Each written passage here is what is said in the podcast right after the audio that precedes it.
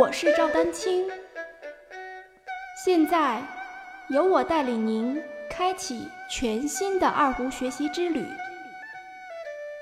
让我们一起进入二胡讲习堂吧。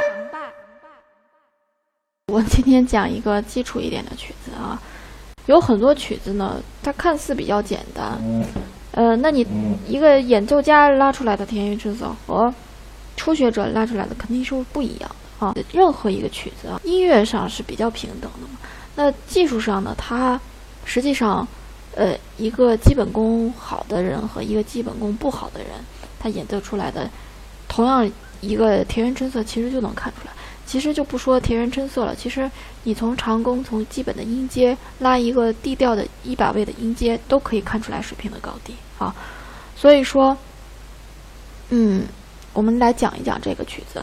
这个田园春色呢，基本上你把 D 调一百位的音阶，啊，学完之后呢，学了一下运弓和学了一下这个按指一些呃乐理方面的，比方说那些音符啊、节奏都认识啊。基本上就可以演奏了，而且《田园春色》这个曲子是一个，呃，很正儿八经的一个二胡曲。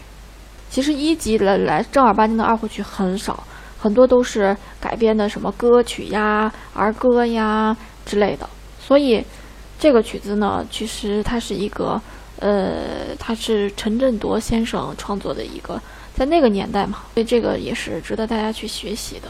首先。这个曲子其实，呃，它的对于一级的或者对于初学者来说，它的综合性还是比较强的。它这里面出现了好多节奏，开始就出现了一个四分音符、八分音符、十六分音符。实际上，你如果没有掌握好这个节奏之间的关系的话，很多人第一句就就出了问题。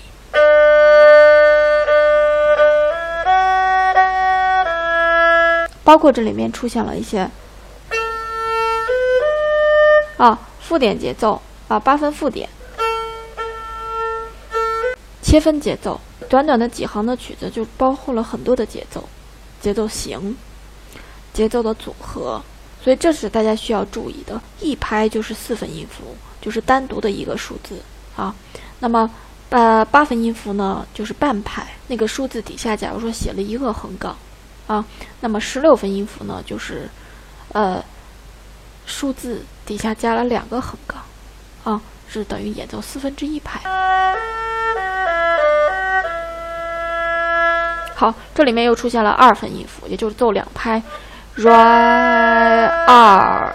那么初学者很多时候就这个音就没谱了啊，也不知道演奏的是几拍，有的时候长了看着谱子还不太熟练啊，就断掉了，或者长了。有些呢又着着急急的啊，反正我赶紧演奏下一句吧，无所谓，这一句已经结束了啊，这都是不好的。我专为二胡爱好者建立的 QQ 群六五幺六九九五零三已开启，在这里，希望五湖四海的二胡爱好者们共同交流与学习，期待您的加入。这个音乐呢有四个要素，一个是音高，一个是节奏，啊，再有呢一个是这个强弱，再有呢一个是音色。呃，从音乐理论上来说，就是这么定义的。这个音高和节奏，通常认为是音乐的最基本的两个要素。有歌，你说这个旋律哼哼出来的时候，它是什么歌曲？当你的音高唱跑调或者节奏特别乱的时候，啊，你是完全分辨不出来这个曲调是什么样的曲子。呃，我爱北京天安门这首曲子，那你说，当你听这个曲子的时候，你为什么知道它叫这个名字？是因为哎，它的旋律是音高节奏哎这么组合起来的。但是你你注意后两个要素，一二胡拉出来还是钢琴弹出来，还是琵琶弹出来？还是小提琴拉出来，还是人唱出来这个歌儿，小朋友唱出来这个歌儿，其实这个音色无所谓的哈，它都叫这个名字。它以什么样的音量来演唱这个，它也对这个曲子其实没有大的改，就是一听还是这个曲子。你想拉个歌儿，歌儿是不是音乐？那么作为音乐最基本的要素，你的音高和节奏是相当重要的，啊，是相当重要。音高和节奏基本上就能确定这个你这个音乐是不是这个音乐。所以你想想，如果你有任何的偏差，是不是就不太好了啊？当然，你说人嘛，他不像机器，尤其初学者在掌握这个二胡的过程当中，肯定是有一个阶段的。但是，就是我们起码要知道，就是我们需要注意这个音高和节奏的重要性。一拍的也出现，半拍的出现了，四分之一拍也出现了，两拍也出现，附点什么切分节奏，这一下就全出来了啊！你看，在这么一个小的一个《田园春色》里面，就包含了这么多的一个丰富性，所以你都得知道啊，都得演奏的准确。呃，这个曲子还有一个特点，就是它这个四个十六分音符连一弓的这种特别多，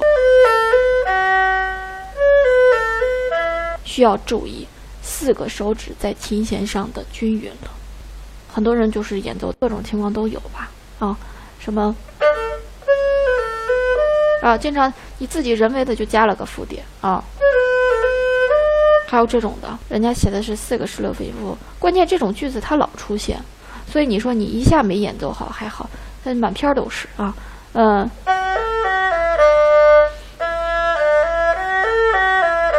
大大大大。要特别均匀啊，特别清楚。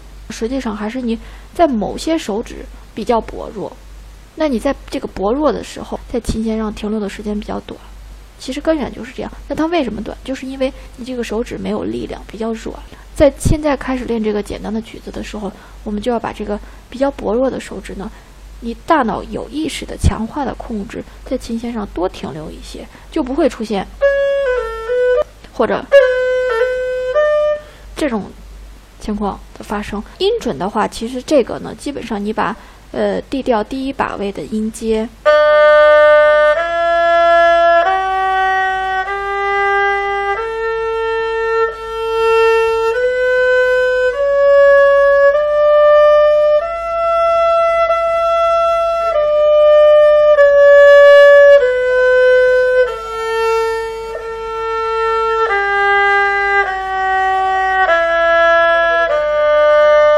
好这个曲就全都用上。欢迎继续关注我的节目《二胡讲习堂》。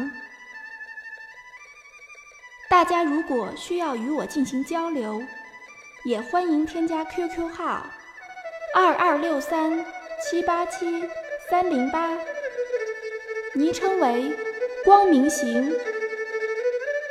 更多精彩内容，欢迎关注网站赵丹青二胡艺术网，微信公众号赵丹青二胡艺术。